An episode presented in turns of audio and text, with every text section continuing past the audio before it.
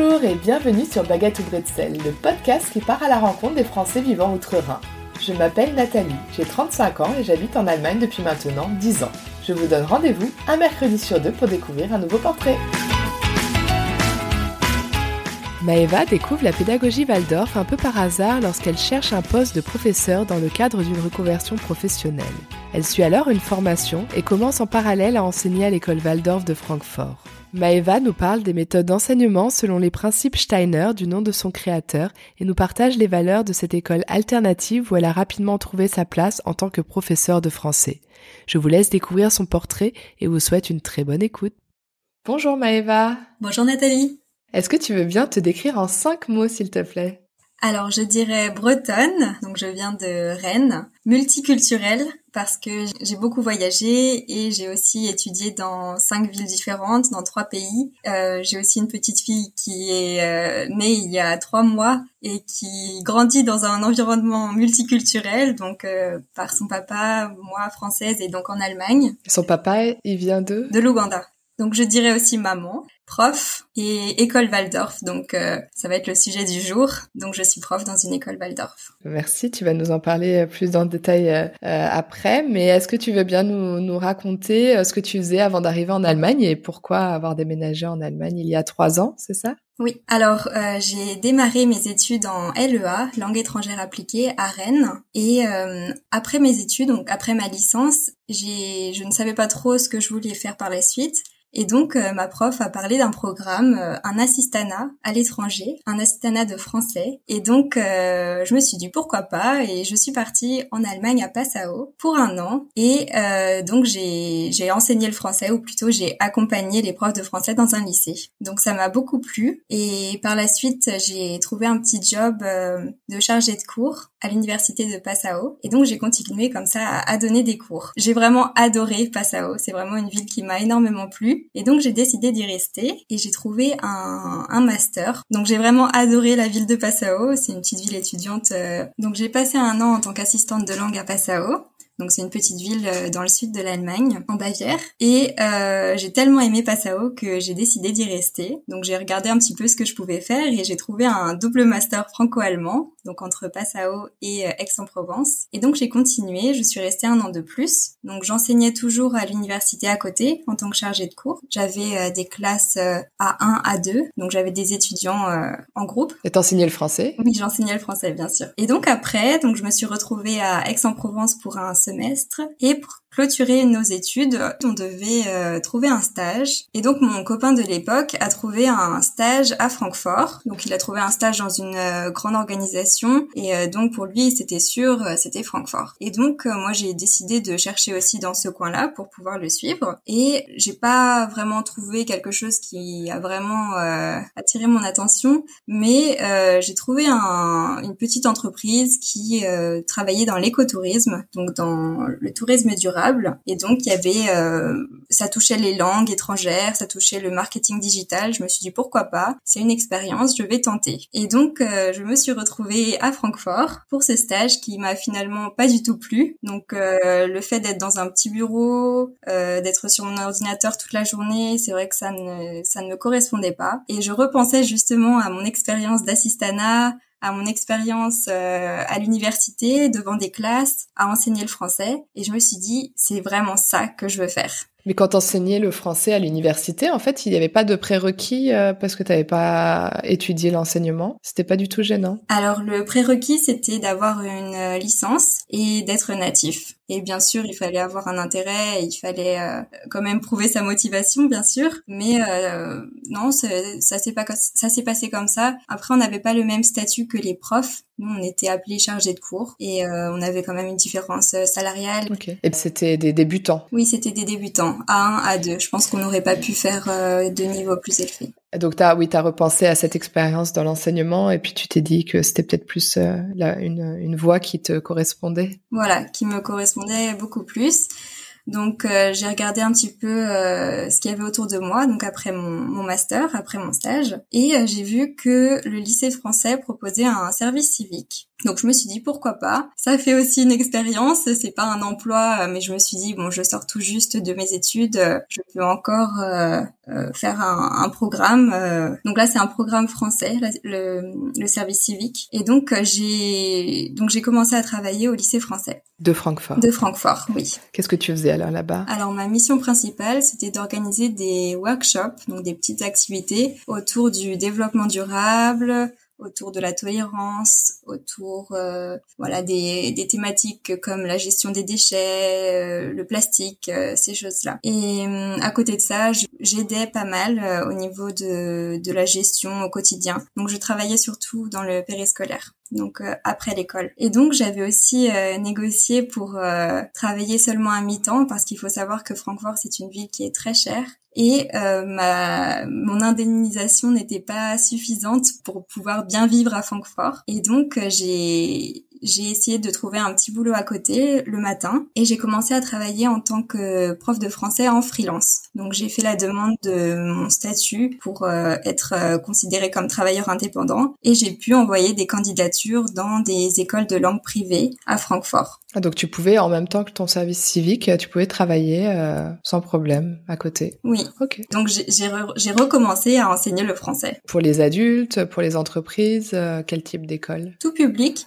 Alors c'était surtout des cours particuliers, donc pour adultes au départ, mais j'ai eu aussi eu des enfants, des adolescents, même des, très petits. Ma plus petite cliente, on va dire, avait 5 ans. Donc il y a beaucoup de Français à Francfort et euh, beaucoup de parents qui souhaitent que leurs enfants parlent français parce que beaucoup sont en école allemande ne sont pas tous au lycée français et donc euh, ils souhaitaient vraiment un, approfondissement de la langue française. Et donc ça t'a ça t'a plu? T'as fait ça pendant un an, donc euh, presque en même temps que le service civique. Euh? Voilà, pendant un an à peu près, oui. Donc alors, qu'est-ce qui s'est passé à la fin du service civique? Déjà, est-ce que tu voulais rester en Allemagne déjà à ce moment-là? T'étais déjà décidée à rester euh... Oui, j'étais bien décidée à rester en Allemagne parce que euh, je me suis dit pour enseigner le français, il faut être à l'étranger. Bon, c'est vrai qu'on peut on peut l'enseigner en France, mais il y a moins de moins d'opportunités, moins de possibilités. Et donc je me suis dit voilà, le service civique va bientôt se terminer et puis euh, je je peux pas continuer euh, là-dessus. Le mon statut de mes cours en freelance, c'est vrai que ça me plaisait, mais c'était assez précaire, ce n'était pas régulier. Il fallait toujours euh, contacter les écoles, chercher de nouveaux contrats. Voilà, j'avais vraiment envie de me poser aussi, de trouver un, un vrai poste en tant que prof. Mais la difficulté, c'était que je n'avais pas étudié l'EA-AMT, donc j'ai fait des études en management interculturel et euh, je n'avais pas le CAPES non plus. Donc c'est vrai que c'était euh, compliqué. J'ai recherché autour de moi ce que je pouvais faire et euh, je suis tombée sur une annonce de l'école Waldorf de Francfort qui cherchait un prof de français. Est-ce que tu savais à cette époque-là euh, que ce qu'était une école Waldorf? Alors j'en avais entendu vaguement parler. Je m'étais déjà intéressée aux pédagogies alternatives, mais j'avais surtout entendu parler de la pédagogie Montessori. Et c'est vrai que Waldorf, je savais que c'était que c'était très connu en je savais que c'était connu en Allemagne et mais euh, je, je ne connaissais pas les principes. Je voilà, j'avais seulement une vague idée. Ok, mais ça te plaisait. Enfin sur le principe de ce que tu connaissais de la pédagogie Waldorf, ça t'intéressait plutôt. Oui, alors quand j'ai vu l'annonce, donc bien sûr j'ai épluché le site internet de l'école et puis je me suis aussi renseignée. Il y a pas mal d'informations sur internet. C'est vrai qu'en voyant les principes de la pédagogie Waldorf, j'ai tout de suite euh, trouvé ça vraiment euh, vraiment génial. En fait, ça m'a tout de suite emballé. Je me suis dit oh chouette, j'envoie ma candidature et euh, donc rapidement on a passé un entretien, ça a bien ça s'est bien passé et euh, j'ai pu commencer à enseigner à l'école. Et donc là, il n'y avait pas de qualification euh, nécessaire pour enseigner à l'école Waldorf? Alors les conditions euh, d'accès à ce poste, c'était d'avoir un master. C'était aussi bon, ce n'est pas obligatoire on n'est pas obligé d'être natif, mais dans mon cas, c'était vraiment un plus que je vienne de France, que je sois française. Et la condition aussi, c'était de suivre une formation, une formation en pédagogie Waldorf. Qui t'ont payé, qui t'ont financé. Voilà, c'est ça. Donc en gros, j'ai commencé à travailler et à côté de ça, je me suis formée. T'avais un contrat mi-temps alors ou comment ça se passait euh? J'avais un contrat de 15 heures. Donc il faut savoir qu'un temps plein à l'école, c'est 24 heures. Parce qu'il y a beaucoup de préparation. Voilà, c'est ça. On compte la préparation à la maison, les corrections. On a aussi beaucoup de réunions, réunions parentales, réunions entre profs.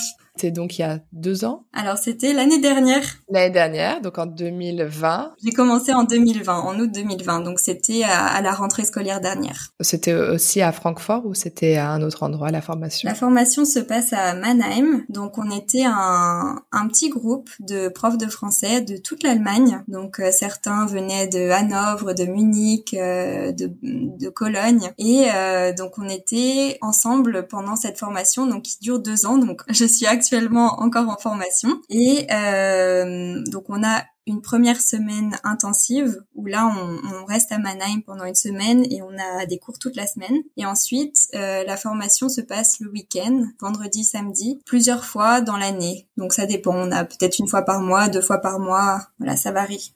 Euh, comment ça s'est passé alors tes, tes premiers pas euh, en tant qu'enseignante de français dans l'école Waldorf avant même de commencer la formation? Tes premières impressions? Alors juste déjà, il faut savoir que euh, j'avais une tutrice qui m'a quand même euh, accompagnée et euh, donc ça aussi, ça m'a bien aidé au début. Donc elle assistait à mes cours et elle me donnait un feedback, on discutait, elle m'a beaucoup apporté et elle m'a beaucoup enseigné aussi sur la pédagogie Waldorf. Ok, parce que t'avais avais quelle classe alors à ce moment-là? J'avais deux classes de première, donc l'équivalent d'un CP en France, les Erste Klasse. J'avais une sixième, donc sixième en France, même chose, et une huitième qui est l'équivalent d'une quatrième en France. D'accord, ah oui, donc c'est très différent, j'imagine. Euh. C'était très différent. Est-ce que tu veux nous, nous dire en quelques mots euh, à quoi ça correspond, euh, pédagogie Waldorf? Alors, si je devais résumer la pédagogie Waldorf, je dirais que en tant que prof, du moins, parce que c'est surtout mon approche, c'est le fait de nourrir les élèves par l'intellect, mais surtout de nourrir leur âme. Donc, alors dit comme ça, on se demande mais de quoi elle parle?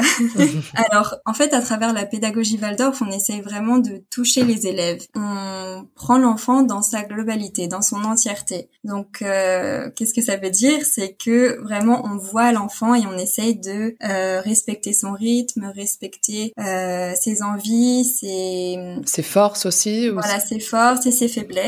Et donc, c'est aussi une pédagogie qui se différencie des, du système classique, du système scolaire classique, parce que les enfants ont accès à des matières qui sont très artistiques. Donc les enfants euh, font beaucoup de musique, de théâtre, mais aussi de travaux manuels, euh, de la menuiserie. Ils ont aussi des cours de jardinage, donc vraiment des, des cours euh, pratiques, on va dire. Il y a des, deux catégories de, de professeurs? À l'école Waldorf, chaque classe a un prof principal et des profs de matière. Donc moi, je suis une prof de matière car j'enseigne le français. Donc le prof de classe et les profs de matière dans l'idéal suivent une même classe pendant 8 ans. Donc euh, dès la première classe, ils se rencontrent et ils vont rester ensemble pendant des années. Et cette prof principale, elle enseigne? Alors le prof le ou la prof principale enseigne les matières euh, classiques, donc il y a les maths, il y a l'allemand, l'histoire, la géographie. J'ai beaucoup de respect pour les profs de classe parce que en fait ils ne peuvent pas recycler leurs cours euh, d'une année sur l'autre, car en fait tous les ans il faut euh, voilà se mettre à jour et puis continuer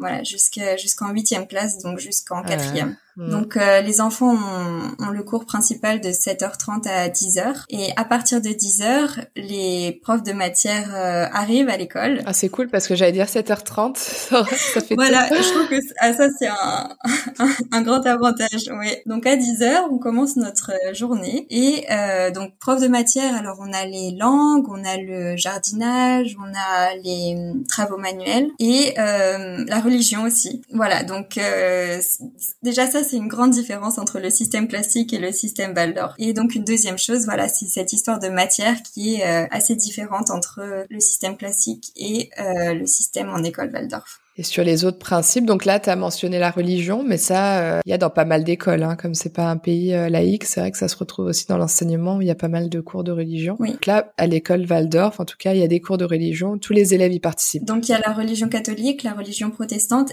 et il y a aussi à côté euh, l'anthroposophie. Ah, qui est considérée comme un type de religion. Voilà. Un courant spirituel. En fait, c'est mais il y a très très peu d'élèves qui y participent. Par exemple, dans mes classes de CP, il y avait seulement une élève de toute la classe qui participait à ce cours. Et est-ce que tu t'arriverais à, nous dire ce que à définir ce qu'est l'anthroposophie? Parce que c'est quand même très particulier. Moi, je dirais que c'est un courant spirituel fondé par Rudolf Steiner, donc le, le fondateur des écoles Waldorf. Euh, donc c'est un courant de un courant du de la fin du 19e siècle, début 20e. Mais c'est vrai que alors l'œuvre de Rudolf Steiner est très dense, assez compliquée et j'aurais peur de dire des bêtises en expliquant l'anthroposophie. C'est vrai que moi, je ne ressens pas en fait euh, l'anthroposophie dans mon métier. On ne l'enseigne pas. Et ça, c'est important. C'est un, un, prérequis ou pas forcément? Parce que j'imagine pendant la formation que tu as suivie à l'Académie Waldorf, ils ont dû l'enseigner cette. Euh, Alors, on a des cours d'anthroposophie sur les fondamentaux de l'anthroposophie, mais nos séminaires se concentrent surtout sur sur la pédagogie. Donc, comment enseigner les langues, comment enseigner le français devant une classe en fonction des niveaux, comment enseigner la grammaire, euh, la, la Landeskunde, donc la, la civilisation. Et donc là, oui, là, il n'y a pas forcément besoin d'adhérer à 100% à l'anthroposophie pour euh, pour enseigner dans une école Waldorf. Non, pas du tout. Rudolf Steiner a beaucoup théorisé sur euh, le développement de l'enfant et donc c'est euh, à partir de ce développement donc lui alors il fonctionne en période de 7 ans trois périodes. Et euh, voilà il y a plusieurs euh, manières d'enseigner en fonction de, de ces périodes. Donc euh, 7 ans ça veut dire de 0 à 7, 7 à 14, 14 à 21 Voilà c'est ça. Ah oui ok. Et donc notamment dans la première période où euh, là il parle beaucoup de l'imitation donc l'enfant imite énormément et donc euh, on, on se sert justement de cette théorie de Steiner pour enseigner d'une certaine manière et donc notamment dans les premières classes donc Erste, Zweite et Dritte Klasse donc du CP au CE2, l'enseignement du français ne se fait qu'à l'oral. Ah oui, il n'y a pas de cahier, il n'y a pas de, ils, ils apprennent pas à écrire. Non, ils n'apprennent pas à écrire le français, donc on dessine un petit peu, mais euh, c'est surtout de la récitation, du chant, théâtre et beaucoup de communication en fait. Et l'écrit ne se commence qu'à partir de la vierte classe, donc la quatrième classe, qui est l'équivalent du euh, CM. Donc comment ça se passe concrètement? Bah, Comment tu fais tes cours euh, Comment tu les organises? Alors, on a quand même des manuels, des manuels de pédagogie Waldorf dont on peut se servir, où il y a dedans des petits textes, des poèmes, des récitations. Et donc, on s'en sert, mais c'est vrai qu'il n'y a pas de... Euh... Programme scolaire, c'est ça? Oui, il n'y a pas de programme. En fait, le manuel, ça te donne un peu des, des pistes ou des idées pour enseigner le français, mais est-ce que tu es obligé de t'y tenir à 100% On est assez libre, donc voilà, c'est des, des petits textes. Après, on est vraiment libre de s'en inspirer et de les produire à notre manière. Donc c'est-à-dire que je peux lire un texte, mais euh, en fait je vais pas le lire comme ça devant la classe. Je vais le jouer, je vais euh, le théâtraliser, le voilà, le mettre en scène. Je vais peut-être utiliser des marionnettes. Je vais utiliser tout mon corps. Je vais voilà me déplacer. Je vais en faire un jeu. Et en fait voilà, c'est vrai qu'on a, on est très libre dans dans la forme que prend notre cours. Ça, ça te plaît alors ou c'est difficile quelquefois aussi parce que quand on est on est libre, on on ne sait pas trop par où commencer ou quelle direction prendre, non? Alors au début, c'était assez compliqué parce qu'il faut euh, déjà être sûr de soi, il faut vraiment bien connaître ses textes par cœur. Euh, on n'a pas de notes en fait, donc euh, il faut vraiment être comme comme un acteur ou une actrice au théâtre. Donc il y a ça et aussi donc j'ai parlé de petits textes voilà qu'on récite en classe, mais il faut aussi les varier. Ça c'est un des principes aussi en quand on enseigne une langue, on, on a le principe de la variation donc, c'est-à-dire que on peut réciter un petit texte de, avec une voix toute douce, puis on va réciter le même, mais avec une grosse voix, puis très lentement, puis très fort, puis en étant assis, puis en levant la main, puis il y a que la moitié de la classe qui participe, puis la deuxième. Voilà, c'est vraiment une manière de fonctionner donc pour assimiler la langue, mais de manière ludique. Oui, donc ça passe beaucoup par le jeu. Ça passe aussi par le jeu, oui, le jeu, mais je dirais ça passe par l'oral. Voilà, l'oral et euh, le mouvement, le corps. On accompagne toujours de gestes la parole. Donc les enfants restent pas du tout assis euh, de 7h30 à, à 15h. Non, la plupart du temps on est debout. Ok. Puis quand on fait des petits jeux aussi, on peut se déplacer dans la classe. Classe. Mais là, je parle vraiment des petites classes. C'est différent au collège et au lycée, bien sûr. Comment ça se passe au parce que tu es une classe de collège Comment ça se passe au collège alors?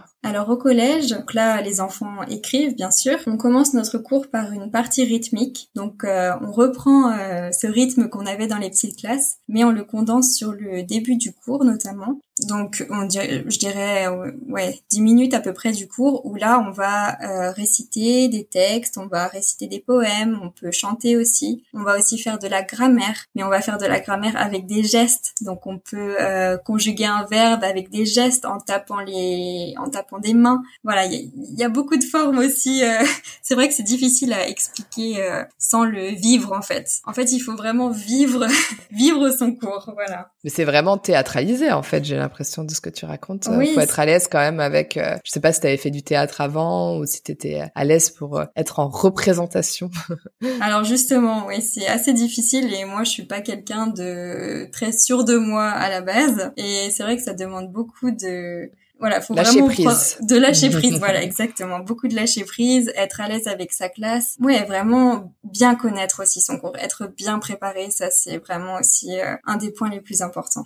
Après, les enfants, ils ont, les élèves, ils ont l'habitude aussi de de ce type d'enseignement parce que c'est sûr que si tu arrivais dans le système classique et puis que tu te mettais à, apprendre le français de la même manière que tu l'enseignes dans une école Waldorf, ils te regarderaient tous bizarrement. Mais là, en fait, ils, ils sont baignés dedans dans, dans ces principes, dans ce type d'éducation alternative dès le plus jeune âge. Donc, est-ce qu'il y a eu euh, un gros écart entre euh, comment tu te représentais l'école Waldorf et après, euh, bah, quand c'était dans le concret, quoi, les premiers jours dans les, les classes et que tu devais t'y mettre? Alors, je me suis vraiment très bien sentie dès le départ. Déjà, dans l'école en général, je trouve qu'il y a une bienveillance qu'on retrouve peu de nos jours. Bon, peut-être plutôt dans le milieu de l'entreprise, quoi, que ça dépend, bien sûr, mais même même dans les écoles en général. Et c'est vrai que là, je trouve qu'il y a une entraide entre profs qui est très importante. Il y a aussi très peu de hiérarchie dans l'école. Euh, les parents, les, les enfants, les profs, voilà, il y a un mélange qui fait que euh,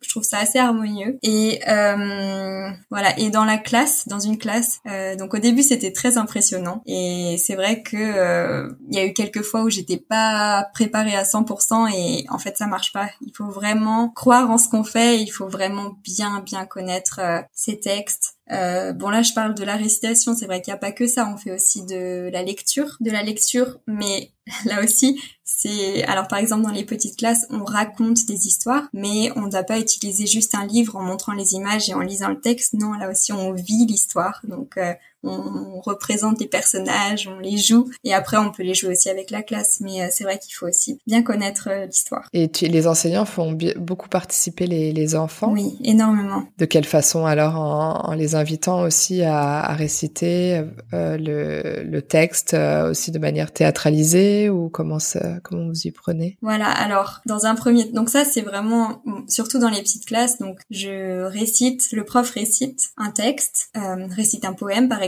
je vais pas le réciter tout d'un coup. Non, je vais réciter la première strophe. Ensuite, je le dis une deuxième fois et les enfants vont m'accompagner. Ensuite, on fait la deuxième strophe, ils vont m'accompagner de nouveau. Et ce même texte, on va le réciter pendant plusieurs semaines. On va le réciter pendant voilà, dans les premières classes, ils ont français tous les jours, donc on va le répéter, on va le répéter, on va le répéter, ils vont l'intégrer et ils vont intégrer aussi les gestes. Et après, j'ai même plus besoin de réciter seul au départ, mais ils vont le connaître euh, directement. Ce que je trouve incroyable, c'est que dans les premières classes, la prononciation des élèves est vraiment superbe. Et donc, euh, quand on dit que les enfants imitent encore beaucoup à cet âge-là, je, en fait, je le vois, je, je le vois tous les jours et c'est vrai que déjà ils intègrent très rapidement, très facilement, et la prononciation du français est juste euh, incroyable. J'étais vraiment très étonnée. Et en fait, il y a plusieurs langues étrangères, par exemple, dans ton école qui sont enseignées. Ils peuvent choisir en fait la, la langue, euh, parce qu'il y a, j'imagine, l'anglais, euh, français, donc, et euh, il y a une autre langue. Dans l'école de Francfort, on a l'anglais et le français, mais c'est vrai que dans beaucoup d'écoles en Allemagne, ils enseignent l'anglais et le russe. Ah, ok. Et je sais que dans certaines, il y a aussi l'espagnol. À partir du CP, de la première classe, les élèves ont une semaine un cours de français par jour, puis une semaine avec un cours d'anglais par jour. Est-ce que sur les principes Waldorf, tu voudrais rajouter euh, quelque chose? Alors on a parlé de l'art, la nature aussi qui a une place importante. Euh, ce que je voulais rajouter aussi est donc euh, l'importance justement de, des langues euh, étrangères. Un des principes aussi importants euh, selon Steiner, donc selon la pédagogie Waldorf, c'est l'ouverture d'esprit envers le monde. Donc vraiment ne pas seulement se concentrer sur soi, mais voir le monde extérieur. Voilà la raison aussi pour laquelle on enseigne deux langues dès le CP, dès la première classe. Et d'ailleurs, c'est, ce sont des écoles privées ou c'est public? C'est une école privée, ouais, mais je pense que c'est, ça fait pas partie des écoles les plus chères. Ben, on a de tout en fait. On a des familles qui sont assez, qui sont assez aisées, mais on a aussi des enfants qui étaient dans le système classique et qui ne se sont pas du tout sentis représentés dans, dans ces classes-là, et donc euh, qui arrivent à l'école Waldorf parce qu'on est une école qui est très inclusive. Donc on a aussi pas mal d'enfants qui ont voilà des petits besoins particuliers, et c'est vrai que ça aussi en tant que prof, ça peut être euh, parfois difficile à gérer parce que voilà dans, dans le principe de la pédagogie, on doit vraiment prendre en compte l'enfant. Euh, euh, l'enfant dans son entièreté, voilà, dans son individualité. Et euh, quand on a des enfants qui ont, euh, voilà, des niveaux différents, des besoins différents, parfois c'est c'est difficile. C'est difficile. Et comment t'arrives à, à gérer ça alors? On fait au mieux. on fait au mieux, on essaye de voilà de discuter, euh, d'avoir un contact aussi avec les parents, qui est aussi très important. Et les enfants, ils sont vraiment euh, à l'écoute parce qu'en fait, ils pourraient être un peu dispersés. Euh. Alors ça dépend des classes. On a des classes plus difficiles, des classes dans lesquelles ça se passe super bien. Donc ça, je pense que c'est partout. voilà, il faut essayer de trouver ces petites techniques pour pour gérer la classe. c'est pas facile tous les jours, bien sûr, surtout en ce moment avec le corona. Ah alors comment ça se passe alors? Alors je suis actuellement en congé euh, maternité, mais j'ai quand même vécu la situation du corona l'année dernière. Euh, donc on a on a dû mettre les masques, ça c'était compliqué, ah, surtout en ah tant que prof de langue. Donc euh, ils ne pouvaient plus voir nos, notre bouche, oui. Donc ça c'était très difficile. Et puis après donc les classes sont fermées aussi, c'était au mois d'avril il me semble. Donc là par exemple pour les premières classes on n'a pas pu faire de cours en ligne, mais seulement dans les dans les classes euh, plus grande. Et c'est vrai que on a perdu cet esprit Waldorf, cet esprit de, de relation parent, euh, relation prof élève. Voilà, la partie rythmique, euh, vraiment, ça, ça n'avait plus plus de sens en ligne. Euh, et là, tu sais, même si tu es en congé à maternité, est-ce que tu sais comment ça se passe à l'heure d'aujourd'hui, s'ils sont toujours en cours en ligne ou s'ils sont retournés en classe avec le masque? Non, ils sont en classe avec le masque, oui. Mais euh, en entendant mes, en écoutant mes collègues, c'est vrai que voilà, c'est vraiment pas facile d'enseigner les langues en ce moment. Pour les autres profs aussi, hein, j'imagine. Et là, tu es en congé euh, maternité parentale? T'as pris un an? Oui, je suis en congé euh, donc Elton Site, mais je vais reprendre dans, je vais reprendre euh, en février, donc très rapidement, mais seulement avec les petites classes. Donc j'avais les deux classes de CP, donc ils sont maintenant en CE1 et voilà, je vais reprendre ces classes-là pour reprendre en douceur et puis euh, je continuerai l'année prochaine avec plus de classes. Et t'as trouvé une, une, euh, un mode de garde pour ta fille? Oui, un une petite crèche euh, juste à côté de l'école. Mais donc elle était, la personne qui s'occupe de cette petite crèche était vraiment très étonnée et c'est la première fois qu'elle qu'elle s'occupera d'un bébé aussi jeune, donc même si c'est pour une heure, une heure et demie. Ah oui, c'est vrai. Euh, c'est vrai que ma fille aura seulement quatre mois et pour les Allemands, c'est assez choquant. Oui, bah oui. Mais bon, t'avais envie de, de t'y remettre assez vite. T'avais pas forcément envie de prendre plus longtemps. Oui, bah c'était aussi euh, donc il y avait ça, mais c'est vrai qu'avec l'école aussi, euh, c'était difficile de trouver un remplacement. Donc on, on s'est arrangé. Voilà, on, on essaye souvent de s'arranger entre collègues, entre Voilà, c'est c'est aussi l'esprit Waldorf. Et la formation que tu suis en parallèle, tu vas la reprendre aussi en février ou... Alors en ce moment, la formation est en ligne, donc euh, donc ça, il y a pas de souci, je peux je peux continuer la formation en ce moment. Tu habites à Francfort, avant c'était pas Sao. Euh, Francfort, voilà, c'est une ville beaucoup plus grande, très business. Euh, est-ce que tu t'y sens euh, bien? Est-ce que tu as envie de rester encore quelques années à, à Francfort? Alors c'est vrai qu'au début, j'avais j'avais quand même des a priori sur Francfort. Je me disais oh, ça n'a pas l'air très sympa pas, très joli, c'est la ville des banques. Euh, oh, c'était pas vraiment euh, ce à quoi j'aspirais. Voilà, ce mode de vie euh, qui me plaisait. Mais finalement, je trouve que c'est une ville vraiment chouette. Il y a beaucoup de choses à faire. C'est une ville très culturelle. C'est une ville aussi très verte. Et ça, je, je ne le pensais pas du tout. Mais euh, c'est très facile de se retrouver euh, en nature, dans un parc, euh, de faire des balades. On a une petite montagne à côté, le Taonos aussi, qui est super pour faire des, des randonnées dans la neige, notamment en hiver, c'est super. Voilà, on a la, la rivière, le Main, euh, et puis bien sûr la skyline, qui est quand même magnifique, éclairée le soir. ça donne tout de suite son petit charme. Donc pourquoi pas y rester? Tu t'y sens bien. Pourquoi pas y rester Et puis j'adore mon métier. Vraiment, je, je ne connaissais pas la pédagogie Waldorf et ça m'a vraiment touchée de, de voir qu'on pouvait euh, enseigner d'une manière différente enseigner euh, d'une manière plus libre aussi. Je me sens vraiment très libre dans, dans mon enseignement. J'ai plus envie de, de suivre un manuel, des exercices et voilà, j'ai vraiment envie de d'être plus créative, de, de faire des choses, de créer avec mes mains aussi. C'est vrai qu'on on peut on peut faire des travaux manuels en cours de français aussi.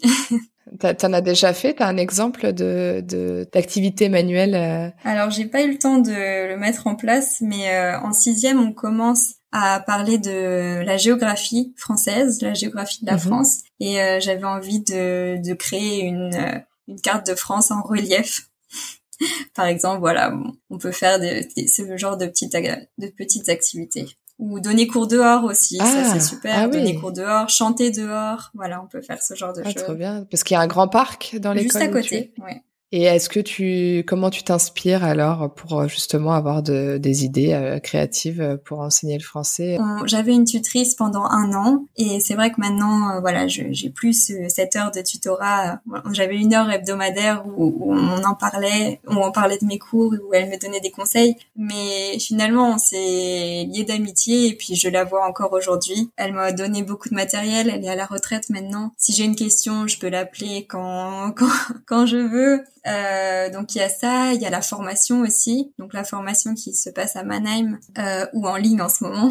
où là on nous donne beaucoup de matériel aussi, on nous donne euh, beaucoup d'inspiration, on fait aussi les exercices, les récitations, on s'entraîne. Et puis moi j'aime, je suis quelqu'un d'assez curieux et j'aime beaucoup euh, chercher sur internet euh, ou sur Instagram, sur des blogs pour m'inspirer. Il y a pas mal de familles en France qui font l'instruction en famille et euh, certaines s'inspirent de la pédagogie Waldorf. Donc Montessori et Waldorf, et il y a pas mal aussi de comptes à, suivre. pour faire des petits bricolages, donc on utilise beaucoup de, de matières nobles de, ou de, d'objets de la nature pour créer quelque chose, pour faire un, un objet créatif. Ça te prend beaucoup de temps à la maison pour euh, préparer ces cours? Oui, ça me prend beaucoup de temps comme voilà, en fait, on n'a pas de manuel scolaire, on a on a seulement des des livres qui peuvent nous inspirer avec des textes, voilà, ce genre de choses, mais on n'a pas de manuel scolaire. Donc nos cours, on doit vraiment les euh, créer nous-mêmes. Donc on s'aide entre profs, bien sûr, on peut se donner des ressources, mais euh, ça me prend énormément de temps, notamment parce que je viens tout juste de démarrer en fait, c'est ça. ça ira mieux après. Et aussi le fait qu'on suive nos classes donc là, moi, j'avais donc notamment là mes deux classes de CP qui sont maintenant en CE1. Euh, L'objectif, c'est de les suivre jusqu'à la huitième classe, donc la quatrième en France. Et donc, ça veut dire que mon matériel, je ne peux pas le recycler, en fait. Oh là là, voilà. un challenge. Voilà. que tu as quelque chose à rajouter sur les principes euh, de l'école Waldorf, de la pédagogie Waldorf Oui, alors euh, une particularité plutôt, euh, je dirais que on n'a pas de notes à l'école Waldorf, donc du CP jusqu'à la fin du collège, les élèves ne sont pas notés. Donc on a des petites oui, on a des petites évaluations mais on va donner une appréciation toujours mais on ne va pas mettre un chiffre sur la copie. Non. Ça, et puis toujours de dans la bienveillance. On essaye d'être euh, d'être bienveillant, de mettre une petite phrase qui encourage l'élève ou qui remarque son effort. Voilà. Bon, si la copie est vraiment euh, nulle, catastrophique, euh, bien sûr que voilà, on va quand même euh, le dire, oui.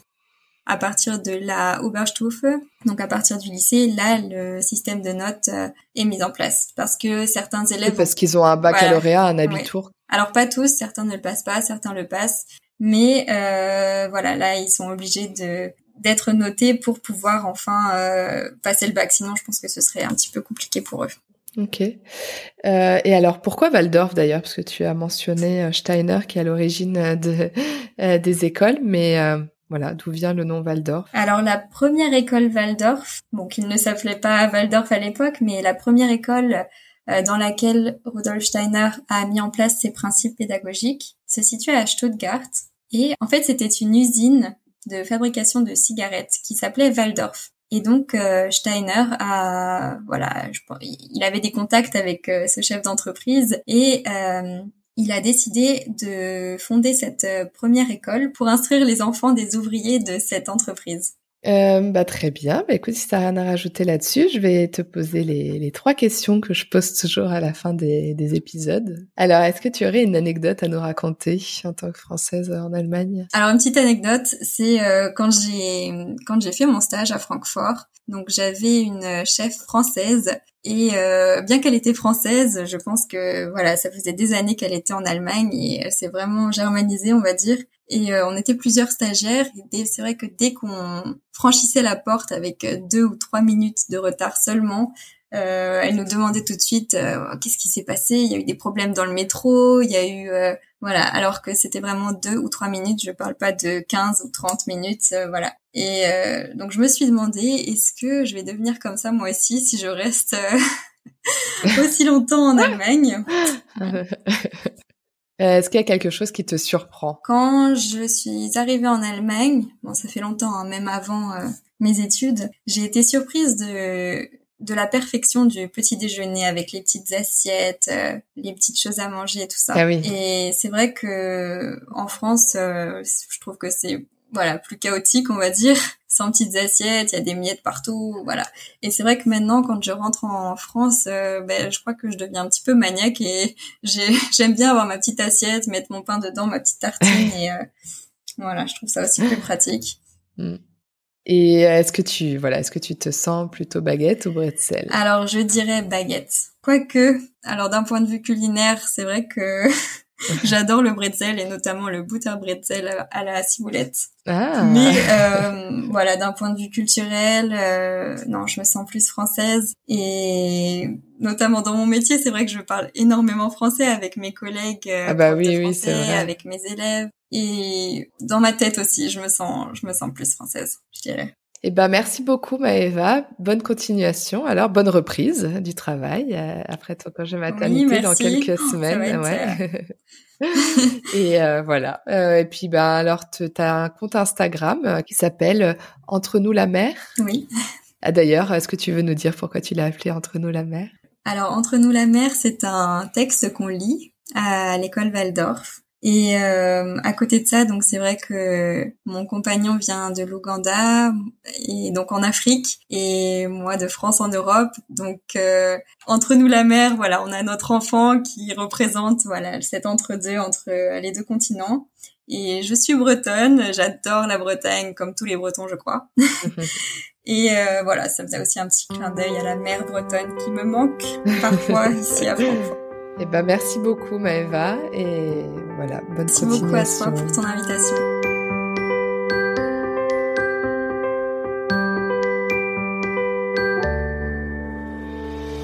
J'espère que ce nouveau portrait vous a plu. Vous pouvez soutenir ce podcast en lui attribuant 5 étoiles sur Apple Podcast ou en vous abonnant via la plateforme d'écoute que vous utilisez. Merci pour votre soutien et à bientôt. Tchuss